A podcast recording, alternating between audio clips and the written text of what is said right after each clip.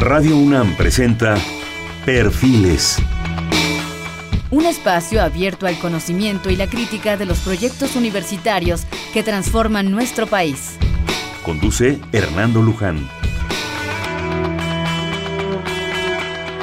¿Qué tal? ¿Cómo están? Buenas noches. Estamos nuevamente en Perfiles. Este es un espacio donde conversar con las mujeres y los hombres que día a día forjan nuestra universidad. En esta ocasión tenemos el gusto de hacer un programa con el Instituto de Investigaciones Materiales de la UNAM. Para ello está con nosotros la doctora Ana Martínez. Ella es investigadora de altísimo nivel, del más alto nivel del Instituto de Investigaciones Materiales de la UNAM, pertenece a la Academia Mexicana de Ciencias y es nivel 3 del Sistema Nacional de Investigadores. Actualmente es la directora de ese mismo instituto. Ana, bienvenida, qué gusto. Muchas gracias, buenas noches. También se encuentra con nosotros el doctor Roberto Zenit. Él es investigador también de alto nivel del Instituto de Investigaciones de Materiales de la UNAM, pertenece a la Academia Mexicana de Ciencias y es nivel 3 del Sistema Nacional de Investigadores.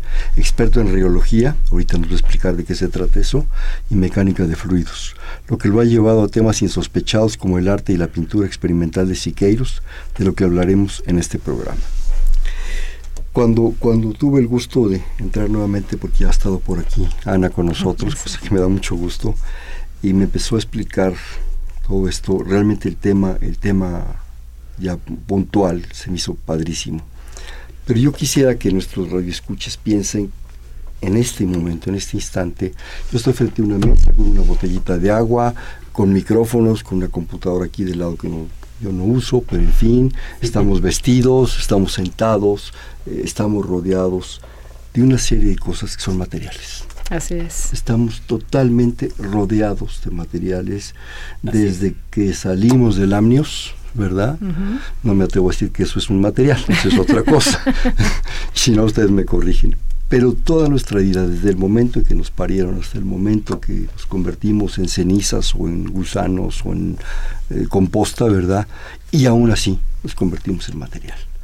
Es una importancia, es, es, es algo fundamental y es un poco de lo que quisiéramos hablar.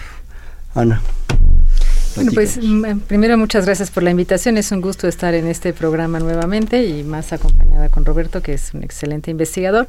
Y bueno, la idea es que primero empezar por lo, definir lo que es un material, porque la gente normalmente ve los materiales, pero no sabe cómo los definimos. Entonces, un material lo hemos definido en el instituto como cualquier pedazo de materia que tiene una utilidad intencional para el hombre. Y en ese sentido hay materiales de todo tipo. Perdón, te voy a interrumpir. Utilidad intencional. Sí. Nada más eso. Sí, o eso simplemente eh, todo es material. No, no, no, le tienes, el hombre la define por su utilidad. Por ejemplo, un pingüino. Es que yo trabajo con pingüinos. Ah, sí. sí. Ahorita nos platicas Luego también. platicamos de los pingüinos. un pingüino es un pingüino y se reproduce y está contento. Pero si tú lo agarras para medir materiales tóxicos en el pingüino o lo usas como un bioindicador, en ese momento se convierte en un material. Puedes sacar plumas, sangre, o usar el cascarón de los huevos, y eso es un material. Y luego dejas al pingüino y el pingüino vuelve a ser solo un pingüino. Entonces, como el pingüino me refiero también a la rama de un árbol que la usas para defenderte. Entonces, el material pasa por el hombre.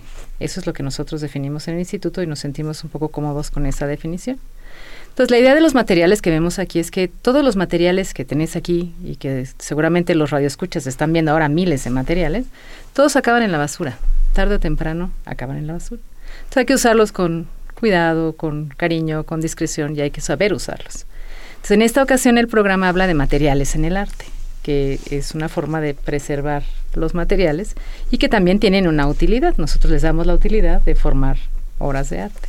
Entonces eso es para nosotros un material y pues a eso nos dedicamos, a estudiarlos, transformarlos, conservarlos y ve a los pingüinos. Ahorita no, yo de los pingüinos. No salimos de aquí si no hablas de pingüinos. Perfecto. Roberto, ¿quieres agregar algo? Sí, bueno, como decía Ana, eh, eh, lo que nos interesa en el instituto es sobre todo estudiar eh, el comportamiento científico, el comportamiento fundamental de materiales. ¿no? como muchos institutos de la UNAM tenemos una multidisciplinariedad tenemos químicos, tenemos físicos y tenemos ingenieros. Entonces, gracias a esa eh, interacción de diferentes maneras de ver los materiales, es que podemos aprender más de ellos y podemos diseñar nuevos materiales o caracterizarlos que ahí están.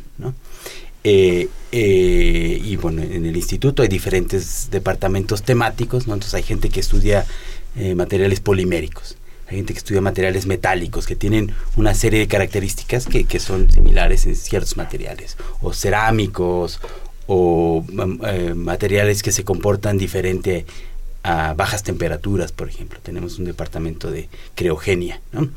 Eh, propiedades magnéticas, en fin. Entonces nos agrupamos eh, con las gentes que tenemos intereses comunes por una cierta clase de materiales.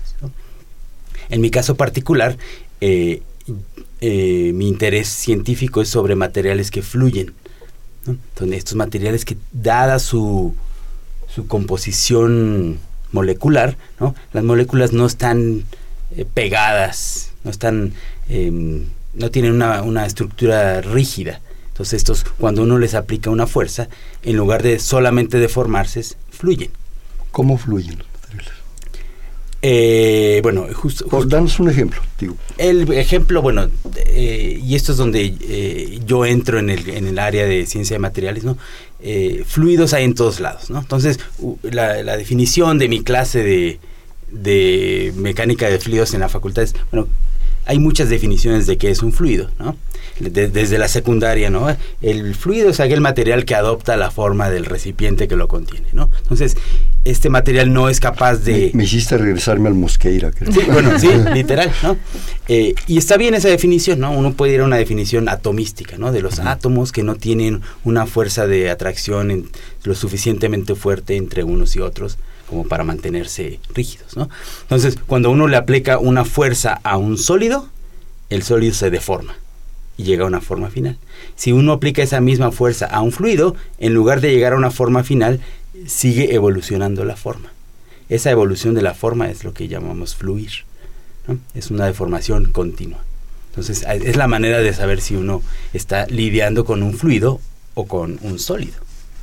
Ana, ahorita que estabas comentándonos decías que todos los materiales acaban desechándose. Así es. Yo quisiera que, que nos dieran su opinión de expertos sobre el reciclaje, sobre la basura. Tenemos un problema muy grave, muy grave sobre, sobre todo eso. Pero hasta donde yo sé, ustedes también están trabajando sobre eso sobre no es que agarre yo esta botella, me tome el agua y la aviente. Están ustedes haciendo investigaciones muy importantes, especialmente en el instituto, sobre, bueno, el agua pues fluye. fluye en el cuerpo y sale, ¿sí? Y, va a integrarse ya como otras formas de líquidos con nitrógenos y todo eso. Pero la botella se queda, como se quedan eh, los cótex, los pañales, las llantas, los pedazos de la computadora, de los radios pero ustedes están haciendo un esfuerzo porque eso no se quede ahí permanentemente y de repente el planeta se llene de, no sé, me imagino así como las caricaturas de Abel Quesada, que el planeta se desbordaba de mugre, ¿no?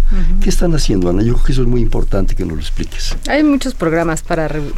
Lo que primero quiero decir es que la población no puede reciclar, puede reusar, pero no tenemos la capacidad como población para reciclar la botella de agua, y volverla a hacer otro material. Eso no podemos hacerlo. La usamos como botella de agua, como una plantita y se acabó. Exacto. Eso la puedes reusar cuantas veces quieras. Entonces hay materiales, el tiempo de vida de un material es lo que tarda de que sale de la fábrica a que llega al basurero. La idea es alargar ese tiempo de vida y ahí sí podemos contribuir. Por ejemplo, si ustedes van al súper y agarran tres manzanas y las meten en una bolsa de plástico, pues el tiempo de vida de esa bolsa de plástico es muy cortito. Hay quienes a mejor lo reusan como basurero, ¿no? Pero hay quienes no, agarran la bolsa y como le hicieron un nudo muy duro, lo rompen y lo tiran a la basura. Pues hombre, tres manzanas pueden ir solitas, o una penca de plátanos, no necesita la bolsa. De hecho, hasta se descomponen más. se, se maduran más rápido. Exacto. Entonces hay cosas que sí podemos hacer como población, hay otras que no, que hacemos desde el instituto. Entonces en el instituto hay varios proyectos de, de reciclado. Hay uno de llantas, muy importante, cómo se reciclan y se reduce el material de las llantas. Hay otro que fue muy famoso, que a lo mejor podrían venir a hablar, que fue usar las botellas de PET, que son las que tenemos de agua aquí en la mesa, y otras que son otro plástico, que son, por ejemplo, las botellas de champú. se identifica que son plásticos diferentes. Son diferentes. Son diferentes. Entonces, con esos dos materiales y una fórmula secreta que está patentada, son capaces de hacer un material por ustedes. Es de los productos de patente que ha hecho el, instituto. Pueden hacer materiales que son como madera, tienen toda la textura de madera, se pueden eh, hacer mesas, sillas, etcétera, que duran mucho más. Y el gran éxito de ese material fue que hicieron trajineras en Xochimilco. Y ya es un programa con el gobierno del DF muy interesante, porque esas trajineras una trajinera dura del orden de 20, 25 años si la hacen de madera. Porque son de madera. Porque son de madera. Y el árbol tarda pues lo que quieras en crecer. Estas, estas que son exactamente iguales, no se ve la diferencia, pues pueden durar 100 o 110 años. Entonces ahora el trabajo es un trabajo social con los trajineros, porque ellos dicen, y tienen razón, que lo han hecho siempre así, pero creo que es el momento de cambiar y hacerlo ahora de manera diferente. Entonces todo ese tipo de materiales que además es usar basura, porque los dos plásticos son basura, pues puedes usarlo para reciclar eso y también para poner los postes en el lago de Xochimilco, que también son de madera. Los pilotes. Esos, los pilotes para las chinampas. Entonces realmente hay muchas posibilidades y ahí con eso puedes hacer cualquier, podrías no usar más madera, porque parece exactamente como la madera, no parece un plástico y sin embargo pues estás usando la basura. Entonces lo que nosotros decimos en el instituto es que los basureros van a ser fuente de materiales, porque como todo lo tiramos ahí, a la larga cuando vayamos a buscar vamos a tener que ir a buscar a los basureros, porque ahí van a estar. De hecho, salió una noticia hace dos días en el país o en uno de los periódicos que decía que Macintosh había recuperado no sé cuánta cantidad de oro de las computadoras que habían desechado. Entonces, a mí no me asusta, nada más digo que hay, que hay oportunidades que hay que tomar al pueblo. Entonces, los basureros van a ser una fuente inagotable de materiales. Tratas un, perdón, Roberto, tratas un punto fundamental que yo creo que tenemos que cambiar en la mentalidad. Y, pienso en los, en los chinamperos de Xochimilco, que son, tengo el gusto de conocer varios, lindas gentes, de veras sensacionales personas. Pero yo creo que tenemos que cambiar esa actitud de usos y costumbres. En muchas cosas. No solo en actitud de sensibilidad, en muchas cosas. Pero en esto de los materiales también tomar conciencia a la población de que el uso y costumbre o mal uso o mal costumbre de aventar indiscriminadamente bolsitas, tarugaditas, pegarle chicles a los árboles, ya, porque la bronca es aquí y ahora, la tenemos encima, ¿no? Y si ustedes están generando este tipo de materiales, pues caray, vamos a darle yo sabía que de las llantas estaban haciendo impermeabilizantes, creo, ¿verdad? con la aportación de ustedes, en fin. Eh, Roberto, ¿qué quieres decir algo? Sí, bueno, eh, una cosa que, que, mencionó Ana hace un momento es que eh, la, gente común no puede reciclar, ¿no? Uno puede reusar o reducir, ¿no?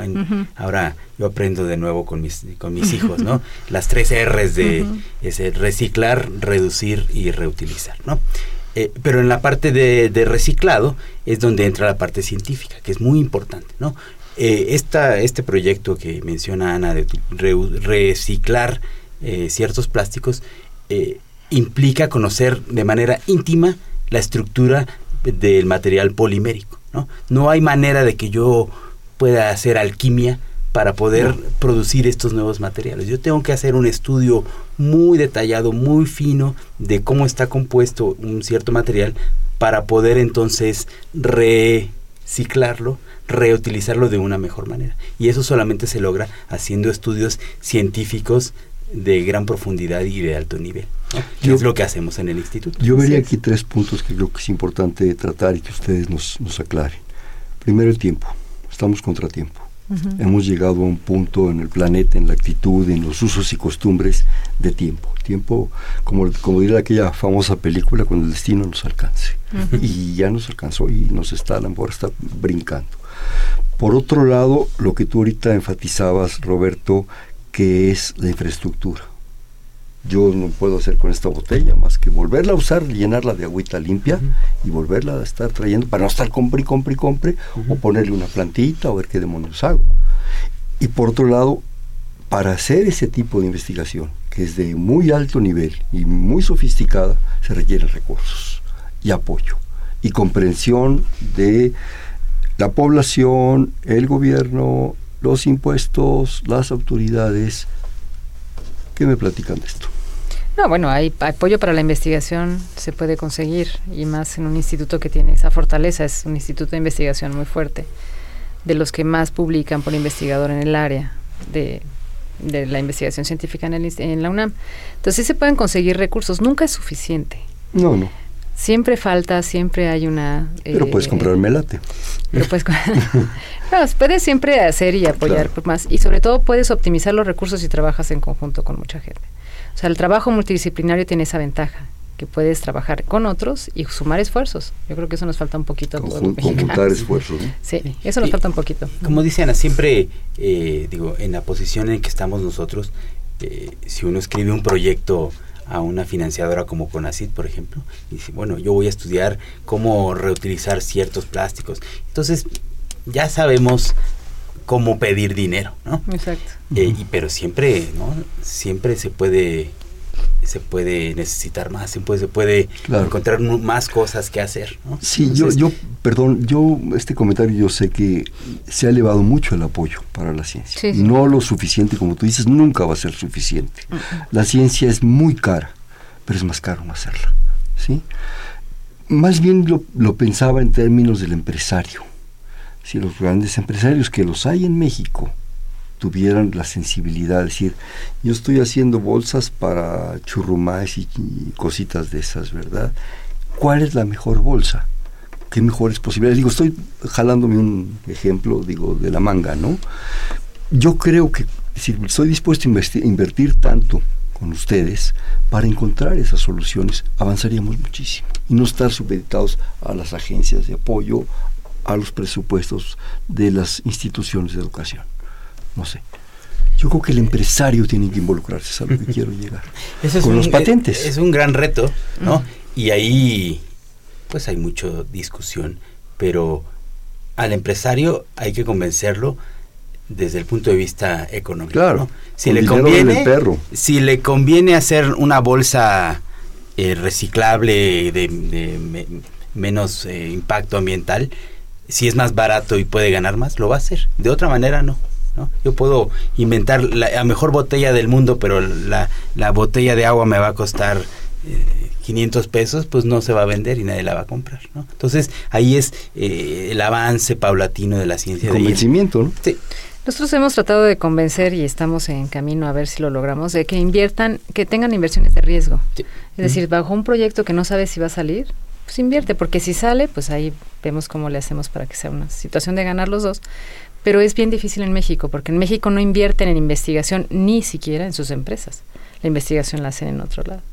Pero bueno, eh, la lucha Poco a se hace y poquito. poquito a Se poquito está y intentando, se está ¿no? intentando No. y Pero yo creo que se ha ganado mucho, Ana. yo creo que Y se ha sí. ganado mucho con los logros de ustedes, de las botellitas, de las llantas, de todo eso, para que en un momento dado se sepa. A lo mejor faltaría un poco, en mi muy personal punto de vista, poner más huevos y cacarearlos más. Eso puede ser. Pues sí, no sí, nos sabe muy bien eso tampoco. Porque la gente, la gente de repente, pues no, no, no, no, común de los mortales, nos quedamos sin información. Digo, este es un pequeño esfuerzo para ustedes, ¿no? Para que luego lo aprovechen. ¿Qué más? ¿Del instituto quieres comentar algo? Yo me pasaría, a la, si quieres, al tema de la pintura accidental, Bueno, sí, porque luego venimos con los pingüinos. ¿no? para, para luego hablar de los pingüinos. A ver, eh, Roberto, creo que ahí te toca a ti más. Bueno, eh, como, como platicábamos hace un momento, em, eh, yo, desde, yo me dedico a la mecánica de fluidos, me dedico a estudiar cómo ciertos materiales fluyen bajo la acción de fuerzas. Y en esto pues tengo mi línea de investigación bien establecida sobre flujos multifásicos, sobre flujos fluidos no newtonianos. ¿no? Te voy a pedir que hables al común de los mortales. Ok, por favor. No para- es- no, estás en la para academia de ingeniería. Por, sí, para mí, vaya, Ok, por favor. bueno. apiádate de mí, Roberto. Por ejemplo, el, el área en donde yo trabajo eh, eh, el- se llama reología. Mm, ¿no? eh, empecemos que es eso. Reología, si uno, come. si uno va a, las, a la etimología grecolatina, la- el, el sufijo reos significa fluir. ¿no? Por ejemplo, a mis alumnos nunca se les olvida, diarrea viene del mismo So- vocablo. sobre todo la mental. Día a la hora del que significa examen. a través y rea significa río, viene de la misma etimología. algo que fluye, ¿no? Y logos, pues es el estudio. Entonces, reología es el estudio de lo que fluye, ¿no? Entonces, ahí entran todos los materiales que, que fluyen. Hay materiales muy sencillos como el agua. La arena es un material que La arena es un material que fluye, pero no es un, flu no es un líquido ni es un sólido. Es una cosa... El hielo fluye. El, el, hielo fluye. Así los es, grandes, ¿no? ¿cómo se llama estos? Los icebergs. Los icebergs, ¿no? El, los- el vidrio, el vidrio de hecho es un fluido, pero su viscosidad es inmensa. Si nosotros esperamos miles de años, el vidrio eh, Se chorrea. se engruesa, se chorrea, literal, ¿no? Eh, bueno, entonces yo estudio estos materiales, ¿no? Y como dije, tengo mis eh, ciertos proyectos de investigación, muchos relacionados, por ejemplo, con la industria del petróleo, Porque el petróleo fluye y está en el subsuelo y hay que sacarlo. Y, em, tengo mi- mi- mis líneas de investigación. Eh, sin embargo, eh, de manera accidental, fortuita, eh, conocí a la maestra Sandra Cetina.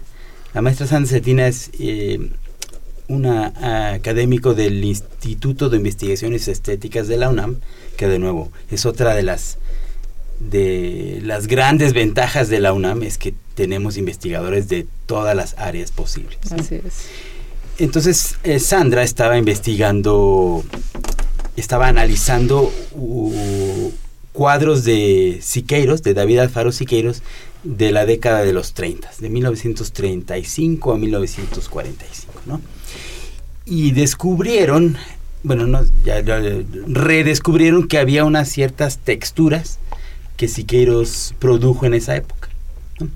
Y esto Siqueiros lo documentó en una serie de cartas que le escribió a su pareja del momento, que era María Zúnzolo. ¿no? Siqueiros organizó un taller de pintura experimental en Nueva York. ¿no? Eh, entonces ahí se juntó con los pintores más reconocidos de la época a jugar con pinturas. ¿no? Entonces utilizaban diferentes tipos de pintura, diferentes substratos, diferentes maneras de aplicar la pintura y básicamente se sentaron en un cuarto a jugar. ¿no? Y dentro de ¿No este- recuerdas los otros pintores? bueno, eh, uno de, de ese taller, de los alumnos de ese taller, Jackson, Jackson Pollock, eh, el pintor expresionista abstracto más famoso de Estados Unidos, eh, es el más famoso. Eh, hay otra serie, eh, otros pintores ma- menores que no recuerdo en este momento, pero eh, básicamente eh, desde el punto de vista de historia del arte fue un parteaguas en, en la pintura artística del momento, ¿no? Como dejar un poco atrás los la manera de pintar anterior que era la paleta, el, eh, el Lienzo. vertical, eh, la pintura muy viscosa, casi pastas, ¿no? Hacer algo muy fluido, más libre, eh, y por eso fue que Siqueiros eh, en su momento fue el artista moderno más notable, eh, Más innovador. innovador, ¿no? Era muy reconocido y después él cambió por otras, por sus ideas en particular, pero bueno, estaban estudiando estos cuadros que pintaron en esta época y no sabían cómo habían alcanzado, cómo habían logrado obtener unos patrones, unas texturas, ¿no? Entonces, eh, Sandra, eh, con sus colaboradores, de, colaboradores del Instituto de Investigaciones Estéticas, hicieron algunos, algunos experimentos. Eh, leyendo las cartas de Siqueiros. Y entonces encontraron que era un fenómeno de flujo de fluidos. ¿no? Entonces, depositaban las pinturas de cierta manera y las, los patrones emergían de manera espontánea. ¿Modificaban las pinturas clásicas, Roberto? O sea, me refiero, la pintura clásica, hasta donde yo sé, pues venía en botecitos o en tubos como de, de pasta de dientes. Sí. Como dices, pastosa, es más espesa, se pone en la paleta, se mezcla, a veces hasta le ponen solvente para, Sí. para dar ciertas texturas de fluidez. Sí. Bueno, Pero esas pinturas las modificó Siqueiros. no, bueno, lo que hizo Siqueiros eh, fue abandon- pinturas. abandonar ese tipo de pinturas, ¿no? Ya y sé. por ejemplo utilizaba laca para pintar coches, ¿no? Ujú. eh, que es una pintura muy fluida, ¿no? Está, se vende en una lata, a diferencia de estos tubos de pintura, son pinturas que son muy fluidas, ¿no? Y las usan con pistola. Exacto, bueno, eh, una de las eh, innovaciones de Siqueiros era utilizar esta pintura con, eh, con una pistola, una pistola de aire, ¿no? Eh, pero en este caso, eh, Siqueiros utilizaba estas lacas porque eran muy fluidas y además secaban muy rápido, ¿no? En 10 minutos ya estaba el cuadro finalizado. Entonces, perdón, en particular lo que hacían era vertir eh, una capa de pintura en un lienzo horizontal, ¿no? Entonces quedaba un charco de pintura y luego encima vertían una segunda capa, ¿no? De otro color. De otro color, exacto, ¿no? Y entonces cuando le atinaban a la combinación de colores, eh, eh, las dos capas se mezclaban, ¿no? se invertían y al mezclarse eh, generaban estos patrones bellísimos y como secaba muy rápido se quedaban plasmados ahí los patrones. Entonces, todo esto lo, lo lograron reproducir Sandra Cetina y sus colaboradores, y, pero aún así no entendían por qué pasaba. ¿no? Fue cuando se acercaron a mí. ¿no? Fue de manera enteramente fortuita, buscaron materiales, fluidos, instituto de la UNAM y pues me encontraron a mí, ¿no? Entonces Sandra se acercó, me mandó un correo, nos, reunimos a platicar y yo instantáneamente me, enamoré del tema, ¿no? Porque era algo que yo había visto en otros, eh, en, en, en presentaciones técnicas de mecánica de fluidos, pero nunca ligado con la creación artística. Entonces, resulta Perdón, una, sí. una, interrupción. Al mezclarse, digamos, estas, esta bicapa que tú sí. me, mencionas, que dices que hasta se, se invierte, uh -huh. surgen patrones diferentes, colores diferentes, propuestas diferentes, o se suman. Digo, estoy pensando si, si, si da una opción diferente. Sí. Por decirte algo, pongo blanco, un ejemplo, perdón, muy hasta tonto, ¿no? Blanco y negro ese no es tonto, ese es el perfecto ejemplo. ¿no? Y, y, se mezcla hacia los grises, hacia las tonalidades, de, que es infinita. Bueno, ah, no es infinita, pero es impresionante. Excelente pregunta. Eh, no, eh, lo que pasa, bueno, y justo el, el, caso de estudio que tomamos fue el blanco con negro porque era el, el más clásico, ¿no? ¿no? Entonces, eh, ese, normalmente para que se logre este efecto, lo que hacía Siqueiros era eh, poner una capa negra en el fondo y después poner por encima una capa blanca. Entonces resulta que la, el, la, pintura blanca es más densa que la pintura negra. Entonces, ¿Por, por porque en, en general la, eh, las pinturas claras se, se, hacen con partículas de dióxido de titanio, que es un material muy denso. Uh -huh. Y las pinturas oscuras se hacen pa con partículas de, de carbono de, de, negro de humo, ¿no? Entonces, al, básicamente son partículas suspendidas en un, en un solvente, ¿no? Entonces, si yo tengo una un, una, un, material denso que está por encima de uno menos denso, se tienden a invertir, ¿no? Lo que pasa con el capuchino todas las mañanas, ¿no? Este, si le pones la leche por encima del café, se invierte, ¿no? Entonces, se invierte de una manera organizada, se forman estas celdas, ¿no? Que se van mezclando. Si yo lo, lo, hago con el café, eventualmente termino con mi café con leche bien mezclado. Pero si yo lo hago con, pinturas que son muy viscosas, ¿no? Se van mezclando y antes de que se logre el gris, se secan. Entonces, esos dedos, esas ramificaciones de la mezcla quedan congeladas. Y esas, esas son las texturas que lograba pintar Siqueiros eh, con esta técnica que es la, la técnica de pintura accidental. O sea, son como bifurcaciones de los mismos materiales que se van entrelazando. Sí, exactamente, ¿no? Y, y, y de nuevo, eh, hasta que nosotros comenzamos a trabajar en esto, nadie sabía que ese era la, el fundamento físico para pintar así. ¿Mm? Qué bonito. Pero lo que resulta interesante de él cuando sí, se va a una plática con él es que ellos hicieron mecanismos para reproducir los patrones de manera accidental. Claro, es un accidente medio controlado. Claro. Entonces, todo esto que está contando Roberto lo probaron. Pusieron negro, pusieron blanco, estudiaron los fluidos. Y lo mismo la pintura del otro eh, Pollock, Pollock ¿se llama? Sí, sí, que también, ¿no? Entonces pasaron crearon, pusieron como si alguien estuviera pasando una mano, chorreando la pintura. Entonces esa es la parte más eh, bonita que, que, yo le veo al trabajo de Roberto, más de la explicación, es que lo pueden reproducir sin meter las manos, ¿no? Es decir, a ver, yo esta es mi teoría, hay un modelo, lo voy a probar y lo prueban y sale. Entonces eso es parte, en este caso es estudiar una cosa que es muy importante, que es el arte para entender cómo era la pintura que hacía Siqueiros, pero como eso es como hacemos todo nuestro trabajo, siempre hay una investigación, siempre hay entender bien el material, lo que decía del óxido de titanio, pues es fundamental saber quién es más denso que el otro. Entonces, quién es quién fluye mejor, quién es eso es fundamental y es parte del conocimiento. Yo creo que lo que dice Sana es, fundamental. Eh, el poderlo reproducir es sensacional, pero el saber que atrás hay una barbaridad de ciencia, que a lo mejor yo no sé si Siqueiros sabía física y, ideología y mecánica de fluidos y todo eso, no, lo sé, no lo sé. Bueno, justamente esa es una conversación que he tenido con mis colegas de estéticas. Eh, seguro sabían mecánica de fluidos, ¿no? Pero no sabían que sabían, ¿no? Exacto. Eh, el instinto. Eh, los pintores, los artistas tienen una, una sensibilidad empírica de lo que es la mecánica, eh, la mecánica de fluidos experimental, la física experimental, ¿no? Porque un pintor puede reproducir estas texturas de una manera muy controlada después de haber experimentado mucho, ¿no? Entonces, nosotros venimos desde, desde el polo opuesto, ¿no? Nosotros podemos entender por qué pintaban así, porque entendemos la mecánica y la física de los materiales, ¿no? Entonces, ahí es donde este proyecto que es eh, honestamente, esencialmente multidisciplinario, ¿no? Porque viene la parte de historia del arte, la parte de conservación y la parte de física. De repente, Ana, Roberto, me hacen pensar en Da Vinci. Ah, si había un experimentador, era Da Vinci. Y desgraciadamente, tanta experimentación no está permitiendo que lleguen sus obras con plenitud a nuestros días.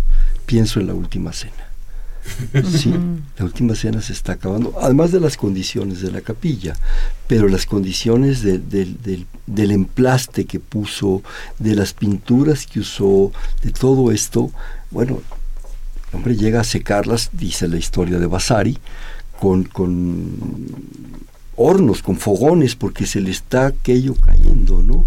Y, mete, y sale peor se chorrea todo y la vuelve a hacer. Bueno, ahí justamente es donde eh, la ciencia de materiales es muy importante para la conservación artística.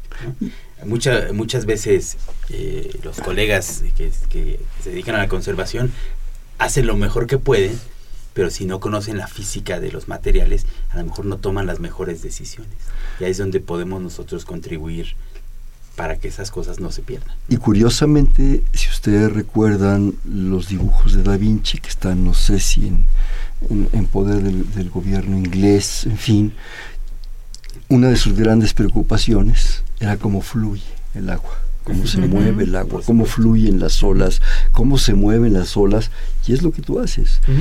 claro, él de una forma absolutamente empírica, él no pasó por academias y universidades, fue un genio, pero era tal la dinámica, o sí que la dinámica de, neurona que traía, ¿verdad? Que se, metía en todo.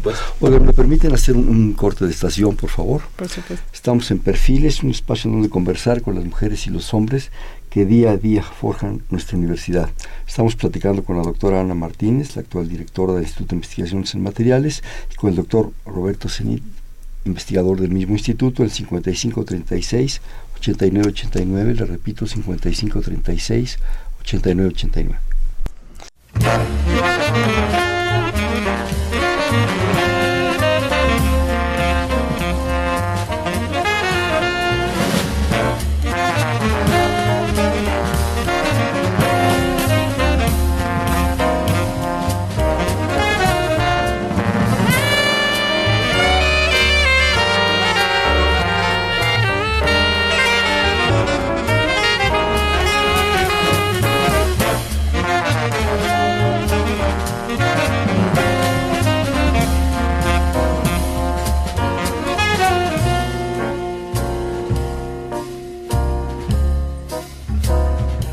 tal? Buenas noches. Estamos en Perfiles, un espacio donde conversar con las mujeres y los hombres que día a día forjan nuestra universidad.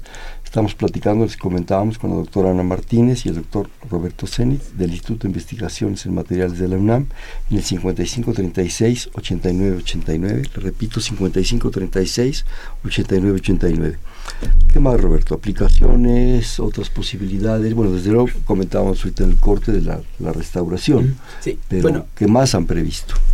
Eh, bueno, justo este primer, este, primer proyecto que fue este, los trabajos de Siqueiros y la pintura accidental, pues nos han dado, nos han abierto la puerta a este, a este nuevo gran tema de la mecánica de fluidos y la creación artística. ¿no? Entonces, eh, uno de los proyectos subsecuentes es estudiar las pinturas de Jackson Pollock, ¿no? que como comentaba fue, fue alumno de Siqueiros en 1936 en este taller de pintura experimental. Entonces, en particular, la pintura de Jackson Pollock, su técnica era vertir chorros de pintura sobre un lienzo horizontal. ¿no? Hay, hay muchas películas, hay una, una película de, de, Hollywood que, de Hollywood que es bastante buena, que habla de su vida. Entonces él eh, experimentaba de esta manera para crear su, su estética. ¿no? A diferencia de Siqueiros, y ahí fue donde dejaron de, de ser amigos, es que eh, Siqueiros estaba interesado en, una pintura realista, eh, que, que alcanzara al mayor número de gente. Entonces, Siqueiros, después de esta revolución experimental, abandona la pintura abstracta. Él decía que era un, un invento de la, del imperialismo norteamericano. Bueno, muy Siqueiros, ¿no? Y Jackson Pollock era político, ¿no? Pero Jackson Pollock siguió experimentando y sus cuadros, eh, que son muy famosos, de estos chorreados de pintura, tienen una, una característica muy particular, ¿no? que son estas líneas que están organizadas de una manera muy peculiar, que crean estas, estas imágenes abstractas y que han sido estudiadas por matemáticos y por muchos científicos. ¿no? Por ejemplo, hay unos, eh, unos investigadores que han encontrado que estas texturas eh, abstractas tienen una naturaleza fractal, ¿no? que es algo que les interesa a los matemáticos, a los físicos, ¿no? esta reproducción a diferentes escalas de las mismas formas. ¿no? Entonces lo que estamos haciendo es una, una reproducción experimental muy similar al caso de Siqueiros, donde tomamos una, una mano robótica ¿no? y vamos depositando filamentos. ¿Por qué una mano robótica? ¿Por qué no lo haces tú? Ah, porque pues... Capaz que te consagres. Justamente. justamente Hasta te dan más SNI. justamente porque poseo esa destreza artística. ¿no? Entonces, eh, lo que hago es para que mi... Para y el no, robot sí. Sí, porque eh, lo que yo sé es a qué velocidad se traslada la mano, ¿no?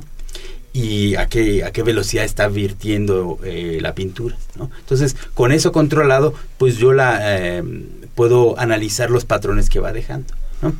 Entonces, eh, lo que queremos es deshumanizar un poco la pintura de Pollock en este caso. Deshumanizar. Hacerla eh, donde yo pueda eh, controlar algunas cosas para poder entender cómo lo hizo. ¿no? Porque en el caso de, de, la pintura artística, ya de nuevo, esto es una discusión con, con los humanistas, ¿no? De eh, hasta dónde estoy yo eh, interfiriendo. interfiriendo ¿no? Entonces, ¿qué, y de nuevo es muy interesante, ¿no? ¿Qué es lo que hace estas pinturas? ¿La física del fluido o el artista? Sí, ahí, Y- sí, ahí sí no me encanta. No, ya sé, Ya. yo sabía que no te iba a gustar, pero hay que entender que esto es para entender cómo Mm. es el... A ver, nunca va una mano robótica a producir. No, Por Sí. supuesto que no. no lo, pero sí va a producir ciertos patrones que te dan ciertas ideas de cómo se fue creando la pintura. Pero ¿por qué es importante? Porque si yo la quiero restaurar, tengo que saber cómo Claro. se hizo.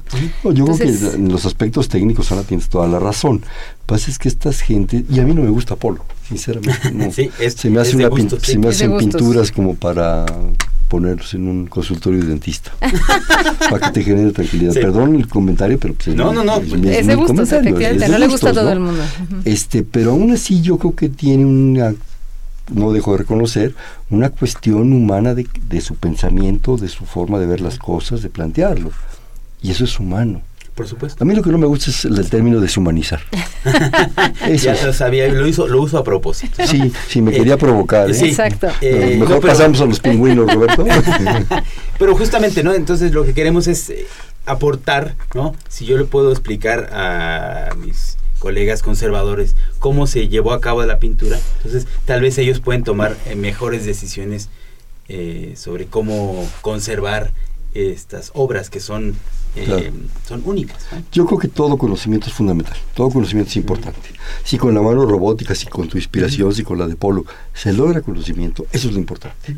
Digo, podremos estar de acuerdo o no, nos gustará o no, pero lo importante es las técnicas, lo que pasó, la reología, eh, todo, todo, todo, todo eso es importante y, y eso nos puede aportar muchas cosas a, a- a los seres humanos y a la humanidad. Y a los gustos y las diferencias, ese es otro boleto. ¿no? Sí. Así es. Ana, ¿quieres agregar algo? Bueno, sobre esto yo quisiera comentar el ejemplo de la pintura experimental y de cómo conservarla. Me lleva otra vez a los materiales.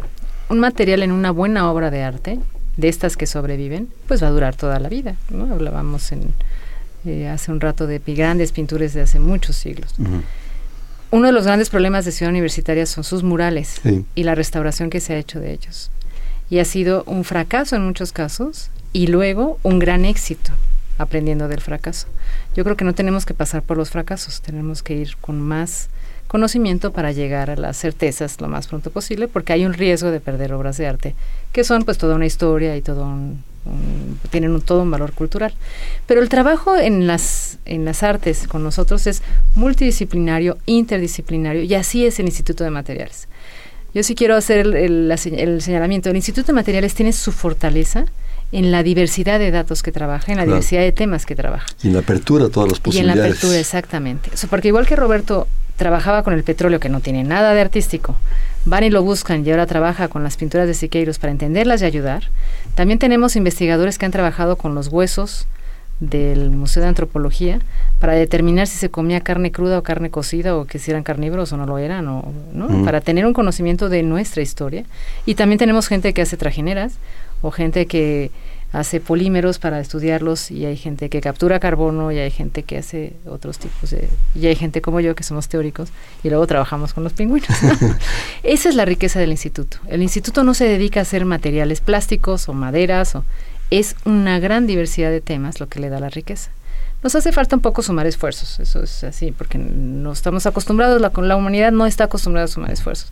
Pero bueno, poco a poco se van sumando y se van logrando grandes cosas. Eso es muy importante. Yo creo que una gran fortaleza de ese instituto y, y bueno, con lo que hemos ya platicado en algunas otras ocasiones y, y se, re- se viene a reforzar con esta, con esta plática, es eso, es la posibilidad múltiple de apertura.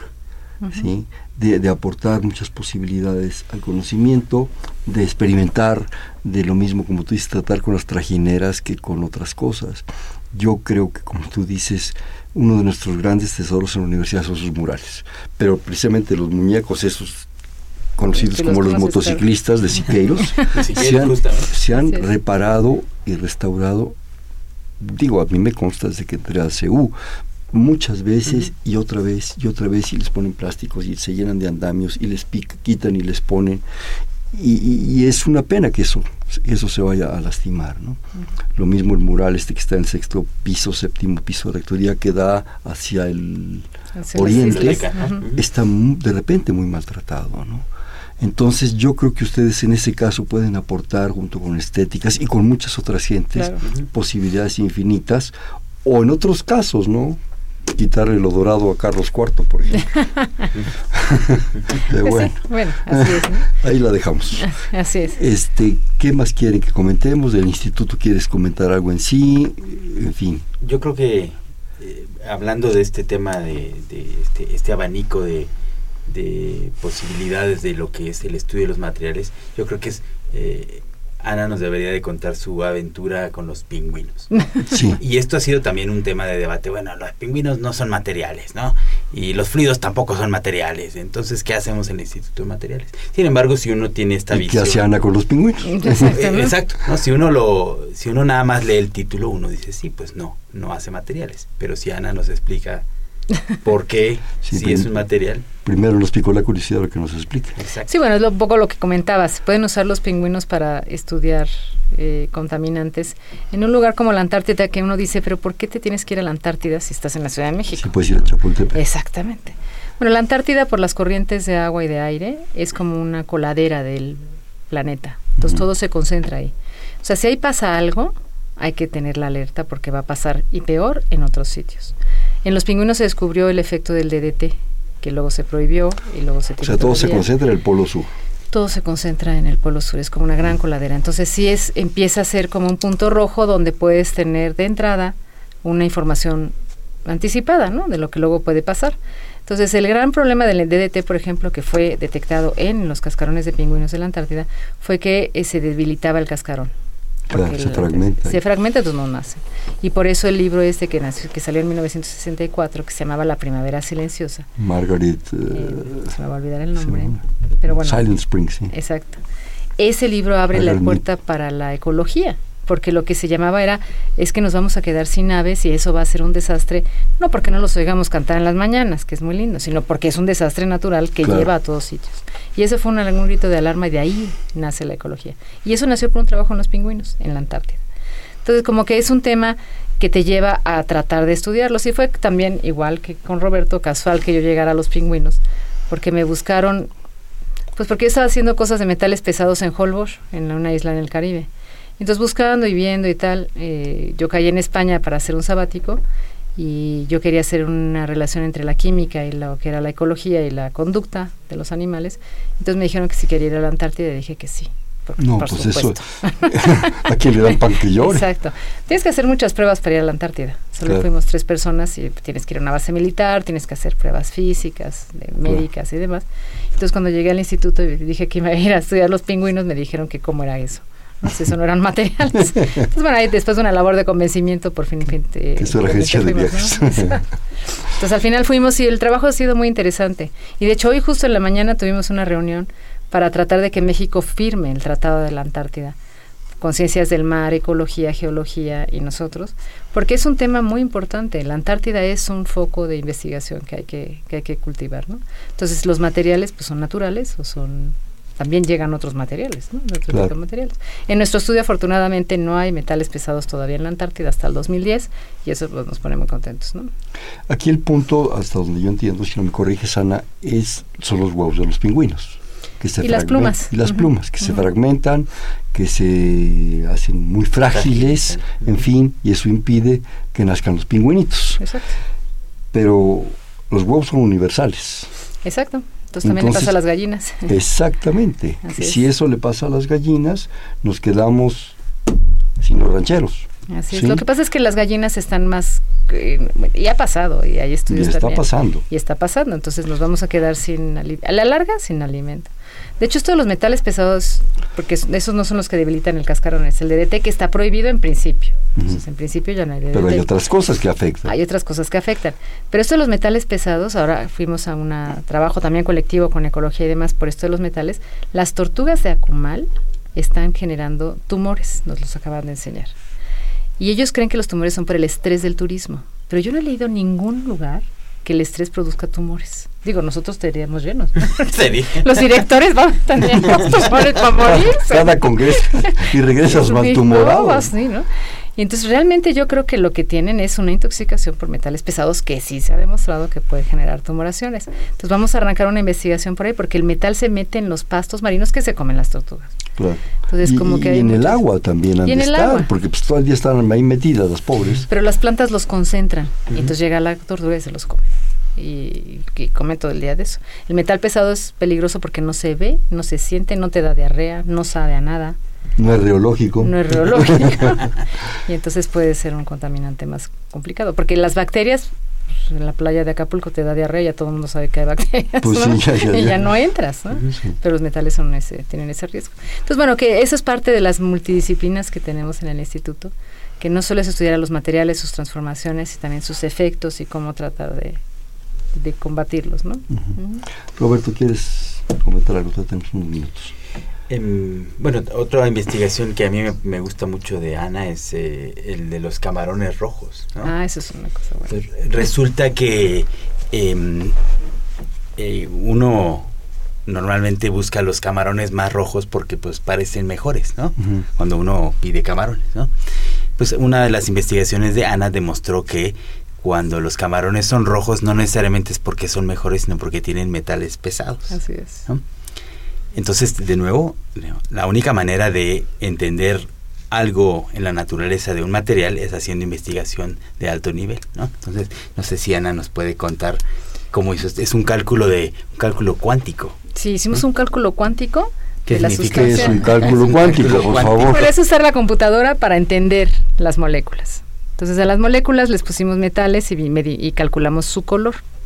Entonces ahí las moléculas de los camarones, pues todo el mundo sabe, son rojas, por eso se ponen rojos cuando se cuecen. Rojo como camarón. Rojo como camarón.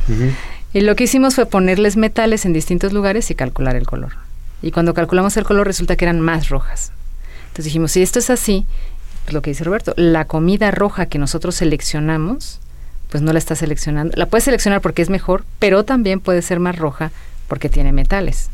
Entonces hicimos un experimento en CISAL, que es de la UNAM, pusimos camarones en presencia de metales y no, y efectivamente son más rojos. Pero diste la comida roja, o sea, no nomás los camarones. Claro.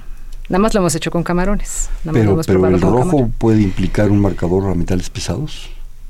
¿O es un detector o qué? No, el rojo es un detector. Para nosotros es una señalización de buena cosa. La sandía más roja es más rica. Los camarones más rojos son más ricos.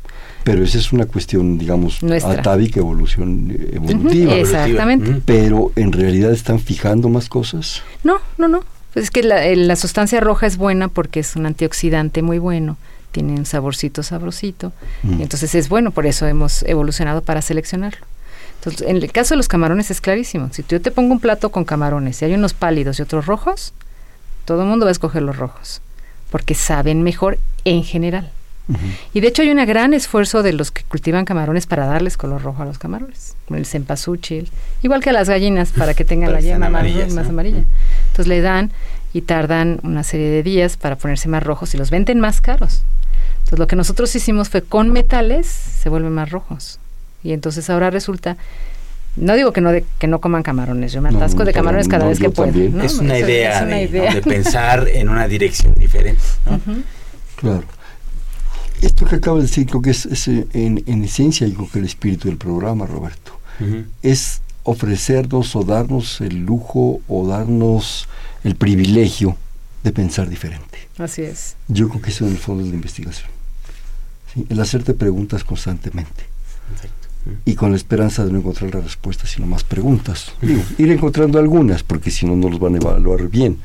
Pero, pero, pero ir paso a paso en más, en más y en más preguntas que te permitan ir conociendo y abriéndote a lo que yo tan trillado se ha dicho ya, pero que no deja de ser vigente el espíritu científico. Y esto me lleva a sacarlos un poco de los materiales y a meterlos en los escasos minutos que desgraciadamente nos quedan al problema de la enseñanza de la ciencia. Los dos son científicos de alto nivel, de diferentes instancias, pero yo creo que es muy importante que nuestros jóvenes ¿sí? se entusiasmen, le pierdan el miedo a las matemáticas, a la física, a la química, que es maravillosa, ¿verdad? Maldito Mendeleev nos dejó la tabla y todavía la estamos entendiendo, ¿verdad? A eso, al aprender ciencia. Ana. Que ahí hay una labor infinita que hay que hacer con, con los profesores y con los alumnos. El niño y el adolescente son científicos por naturaleza. Y nosotros en algún momento les damos para que no lo sean. Se preguntan, les gustan las respuestas, se están averiguando. Entonces yo creo que lo que hay que hacer es como guiarlo para que eso no acabe. Materiales, el Instituto de Materiales hace un esfuerzo importante, hace una escuela para, para jóvenes, van los jóvenes, preguntan, hace puertas abiertas. Puertas abiertas Maravilloso. Y siempre es un éxito. Siempre es un éxito, van más de mil personas. Entonces yo creo que hay una labor importante que hacer, pero va caminando. es difícil, pero va caminando.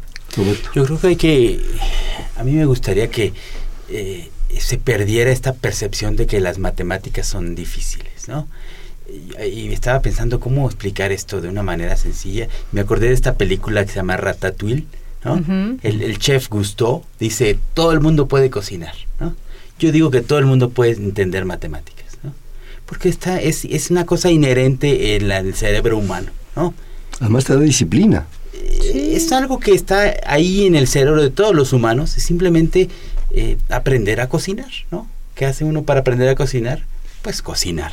Si qué hace uno para aprender matemáticas, pues hacer ejercicios. Y, es, es, es el, el, mejor regalo que le puede dar uno a un, a un niño o un adolescente, aprender a usar la, el cerebro matemático de una manera eficiente. Y no es difícil, es simplemente tener un buen maestro y encontrar una cosa que, que le interese al alumno, al estudiante. Y yo agregaría, si me permiten, imaginación. Pero antes que la imaginación, rigor. Yo creo que la ciencia es mucho rigor, mucha disciplina, pero también libertad. Si te quedas en el puro rigor, pues ah, te ahorcas. No te diviertes. No te diviertes. Es, es, es la amenidad, es, es eh, eh, la ligereza, es la imaginación, es el aventurarte en las posibilidades del pensamiento pero siempre basado en el rigor y la disciplina. Sí, que los, que los jóvenes no, porque nos estén oyendo, ¿verdad? O al menos ustedes si son científicos, no piensen que nomás es, ay, qué rico, qué bonito, ¿no? No, tiene, tiene que tener una disciplina, eh, como en todo, en toda actividad humana, si uno quiere destacar en algo, tiene que dedicarle tiempo y esfuerzo. Einstein, cuando ya era el gran consagrado, en algún momento dijo que la imaginación es más importante que el conocimiento. Sí, pero ya era acá, ¿verdad? Ya las relatividades ya andaban por ahí girando. Ya era inmortal. Me quedan escasos dos minutos, tres minutos. Yo quisiera comentarios finales, posibilidades. Primero tú para que cierren.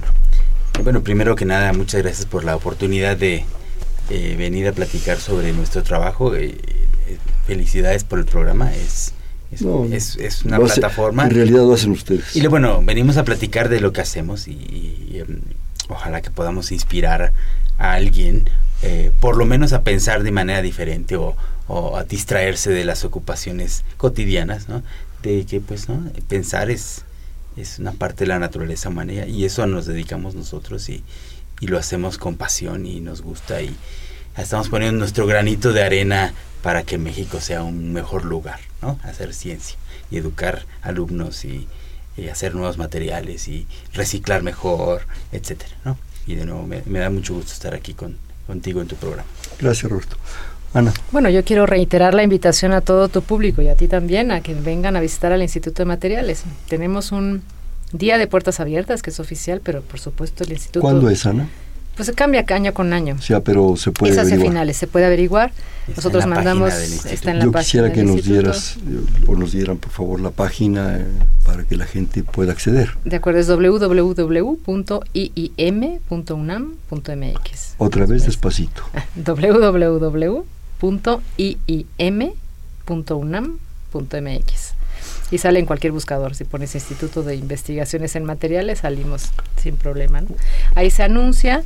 Yo los invito a que vayan, aunque no sea el, el día de puertas abiertas, porque vale la pena. Yo creo que hacer ciencia vale la pena y el instituto también vale la pena conocerlo. Y los que están adentro también. muy lindo. Eh, es una tradición jugar bote pronto. Digo una palabra y inmediatamente me dicen cuál se les ocurre. A ver. Materiales. Ciencia.